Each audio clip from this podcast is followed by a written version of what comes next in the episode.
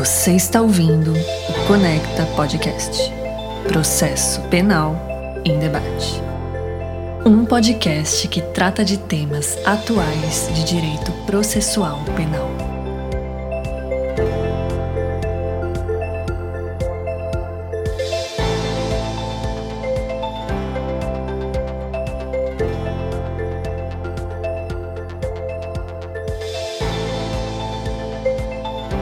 Este é o Conecta, um podcast que trata do processo penal contemporâneo. Sou Nereu Giacomoli, professor da PUC do Rio Grande do Sul e advogado. Comigo, Marcos Ebrard, também professor da PUC do Rio Grande do Sul e advogado. Esse é o episódio número 100 do Conecta Podcast. Nós estamos aguardando há bastante tempo para ter conosco o professor Auri Lopes Júnior. Professor Auri, que é doutor em Direito Processual Penal, pela Universidade Complutense de Madrid. É também professor titular do programa de graduação, pós-graduação, especialização, mestrado, doutorado em ciências criminais aqui pela Universidade Pontifícia Universidade Católica do Rio Grande do Sul, aqui na PUC, desde o ano de 2000. E, além de tantas outras obras, o professor Auri uh, possui, já pela 19 edição, a obra Direito Processual Penal, que é uma obra fundamental é a obra mais importante que a gente tem hoje no processo penal. Professor Ali, a palavra está contigo. Maravilha. Um imenso prazer estar com vocês, então, aqui, grandes parceiros, Nereu Giacomoli, Marco Eberhard. Claro, participar do Conecta e num episódio 100, que é um episódio comemorativo, é uma imensa honra. E conversar sobre o processo penal, numa perspectiva do processo penal contemporâneo, o que, que nos espera para o futuro, principalmente no processo penal brasileiro. Então, só para nós nos situarmos nessa problemática, né? nós temos um código de 1941, uma Constituição de 88, um hiato gigantesco entre uma e outra, e um hiato político-cultural muito importante. Então, esse é um aspecto crucial, não é só uma questão temporal, são momentos políticos diferentes. O nosso Código de Processo Penal, por exemplo, ele é um decreto-lei, ele não foi nem votado, não teve votação no Congresso, não teve debate democrático, o Congresso Nacional estava fechado.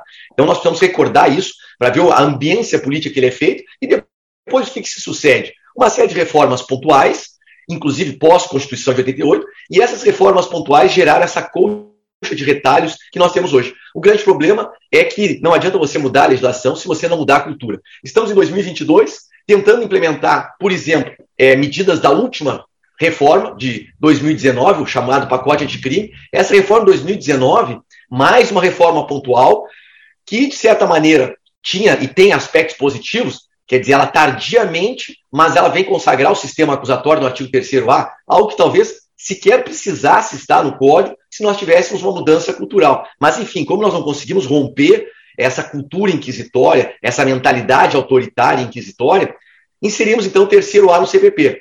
Algo muito importante, quer dizer, o código vai ter uma estrutura acusatória. Claro que o terceiro A vai ainda dar muita discussão por muito tempo pela opção legislativa que se fez ali de dizer que não pode, então, o juiz substituir a atuação acusatória do órgão da acusação. Essa expressão vai nos gerar muitos problemas ainda. Por quê?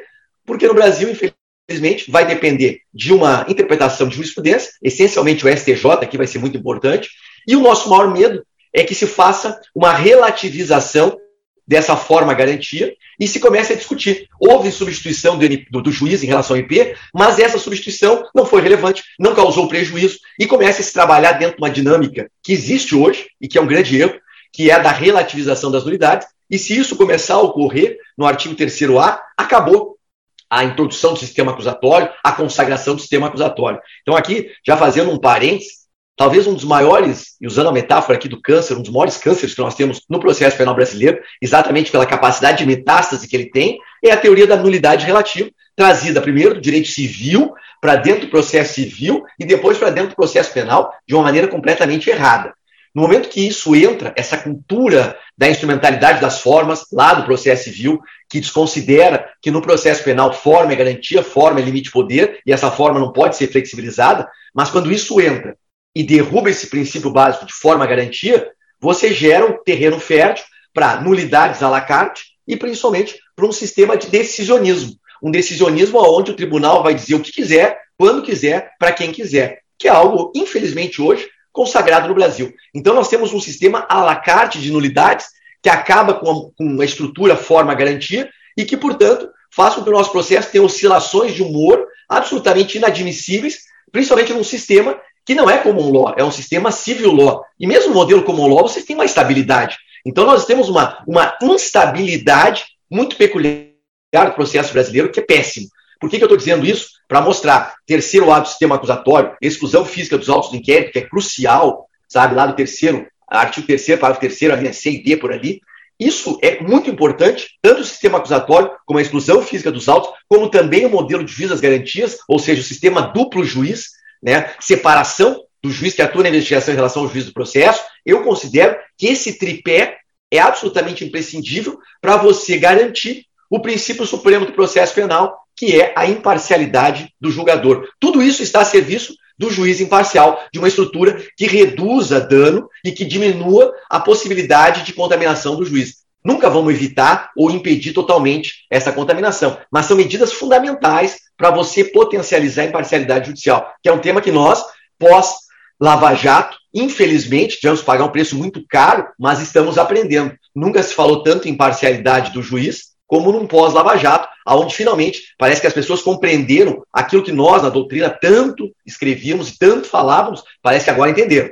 O grande problema que é você ter um juiz que tem uma relação incestuosa com o acusador, um juiz que pratica atos de ofício, que vai atrás da prova para ele mesmo julgar. Quer dizer, você desequilibra a balança, mata a estrutura dialética e acaba com a imparcialidade. Mas não é só o sistema acusatório, não é só a radical separação que vai garantir o juiz imparcial. Também a exclusão física dos autos do inquérito, que serve para quê? Para evitar a contaminação e assegurar a máxima originalidade cognitiva. Inclusive, fazendo um parênteses, a gente tem trabalhado muito no processo penal a questão da, da dissonância cognitiva, etc. Mas eu acho que é importante evoluir para além da dissonância, que tem que se conhecer, aprofundar o estudo do que, que representa a originalidade cognitiva, mas também entender que contraditório, para além da estrutura tradicional de Fatzalari, dos dois momentos, contraditório hoje significa igualdade cognitiva. E a igualdade cognitiva pressupõe a originalidade cognitiva, que pressupõe a compreensão do que é dissonância cognitiva. Leia-se, para você ter um juiz de verdade, eu tenho que ter um juiz que dê igualdade cognitiva para ambas as partes, que esteja cognitivamente aberto a ser convencido, capturado por ambas as partes. Leia-se, o MP traz a sua alegação e prova, a defesa não tem carga probatória nenhuma, não há distribuição de carga probatória no processo penal, mas ela traz o seu alegado e pode, eventualmente, claro, trazer sua prova. O que importa é que o juiz tenha uma abertura cognitiva para ouvir uma parte, ouvir a outra e, ao final, decidir sem a contaminação. E aí a exclusão física dos autos do inquérito é crucial, como é crucial a terceira perna da sustentação, que é o sistema duplo juiz. Então, no Brasil, nós temos, no fundo, uma crise gigantesca que, poderia se resumir, eu não gosto de resumir, mas poderia se focar exatamente no que? Um faz de contas cognitivo. O processo penal brasileiro é o imenso faz de contas cognitivo. A gente faz de contas que está produzindo prova para um juiz, que faz de contas que está te ouvindo com igualdade de cognição, quando na verdade ele já está contaminado porque atuou antes, está contaminado pelo inquérito, está contaminado pela estrutura inquisitória. Então, em suma, nosso processo penal é muito ruim. E até para ele ser muito ruim, está longe, né? Ele é muito, muito ruim mesmo. Então, reformas são importantes, mas tem que mudar a cultura. E aí esbarramos uma questão interessante, né? Tudo isso que eu acabei de falar, juiz, as garantias, sistema acusatório, exclusão física, incrivelmente está suspenso. Suspenso desde 2019, quando entra na lei, no pacote anticrime, por uma liminar, uma decisão monocrática, o ápice do decisionismo, do ministro Fux, que não pautou até hoje essa matéria. Nós, com certeza, nós vamos terminar esse primeiro semestre de 2022, o Fux sai da presidência e vamos torcer para que a ministra Rosa Weber coloque isso até o final do ano, porque pode nem colocar, e nós podemos virar mais um ano sem a implementação de uma mudança tão importante. Paralelo a, essa, a esse cenário de incerteza, o que, que nós temos? Temos aí um, um Congresso Nacional, num ano eleitoral, prometendo voltar, votar um novo CPP, e espero que, é, eu sempre, quando vou para um debate, uma palestra, eu sempre fico pedindo, não me perguntem sobre o que, que eu penso do novo CPP, porque ninguém sabe o que, que é o novo CPP. São tantos projetos tramitando paralelamente, com um risco de apresentação de substitutivos aos 45 minutos do segundo tempo lá da, da tramitação, que é extremamente arriscado você dizer, não, o novo Código de Processo Penal tem aspectos positivos aqui, negativos ali. Isso no Brasil é futurologia perigosista, porque simplesmente, na última hora, muda tudo. Inclusive nós, todos que acompanhamos reformas, já cansamos de ver é, entrar um, sabe, entra um pavão na reforma e sai uma galinha esfolada, depenada no final. e a gente tem até vergonha de dizer que participou da comissão ou que participou do debate, porque o que saiu no final não tem nada a ver com aquilo que entrou no Congresso. Então, inviável. Agora, uma coisa é certa: nesse cenário, o que a gente quer é uma adequação do CPP à Constituição, à Convenção Americana. É muito importante constitucionalizar, é óbvio, mas também convencionalizar o nosso processo penal.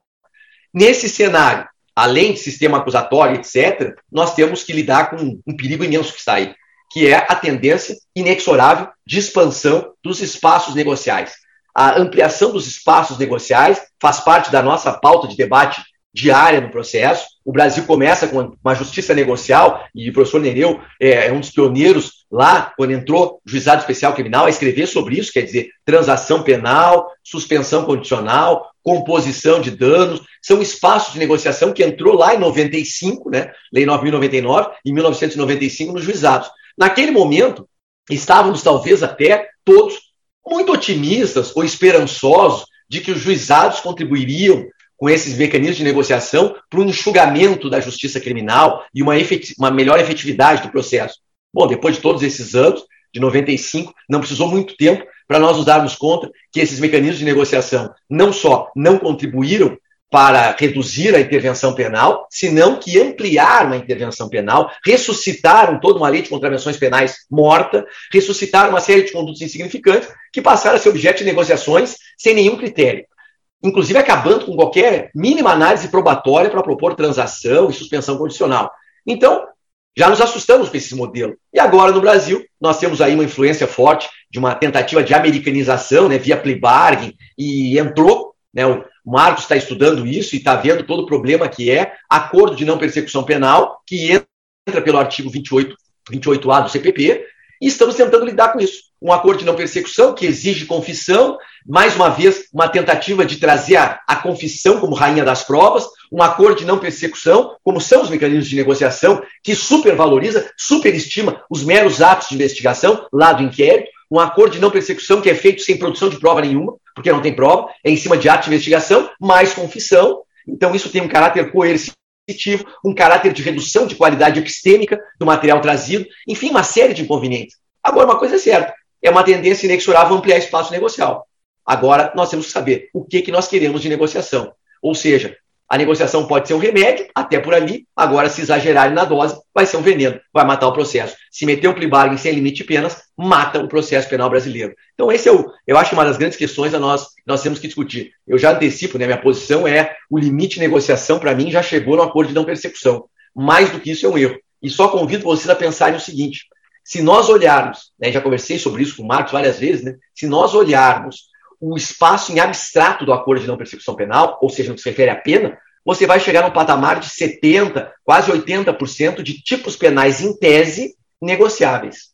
Agora, se nós formos olhar para a realidade do acordo de não persecução na aplicação brasileira, ou seja, qual é a massa de crimes que move a justiça criminal brasileira, qual é a massa de pessoas que habitam o sistema carcerário medieval brasileiro, você vai ver que isso, de 80%, 75%, vai cair, talvez, e eu não tenho a resposta ainda, mas talvez para 30%. E olhe lá. Por quê? Porque a massa de crimes que movimenta a justiça criminal brasileira é composta por tipos penais e por, é, digamos, clientes preferenciais que não fazem jus ao acordo de não persecução. Ou seja, ele é novamente um sistema seletivo de negociação que vai beneficiar o crime sem violência, que não é contra o patrimônio, que não é tráfico de droga, que não é o roubo, que não é o tráfico, que é o crime muitas vezes praticado, e o sistema é racista, ele reproduz um racismo estrutural. Aqui, nós vamos apenas contribuir por uma continuidade da seletividade que já tem no Brasil.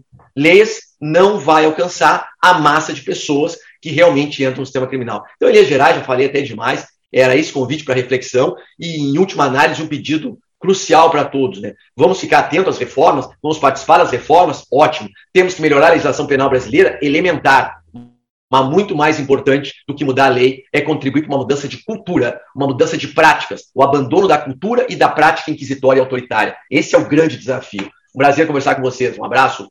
Obrigado, professor Auri Lopes Júnior. Esse é o episódio número 100 do Conecta Podcast, que estará no ar hoje, às 18 horas. Compartilhe conhecimento pelo Conecta Podcast, pelo Spotify e Instagram.